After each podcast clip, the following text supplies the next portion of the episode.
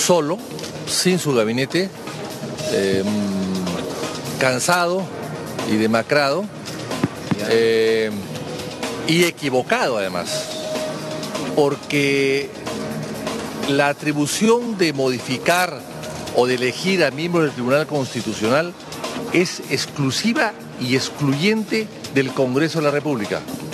Es exclusiva y excluyente. Solamente el Congreso puede elegir a los magistrados del Tribunal Constitucional. Por lo tanto, ¿qué tiene que ver el gobierno en esto? Y sobre todo, ¿qué, qué cuestión de confianza puede plantear el gobierno en esto?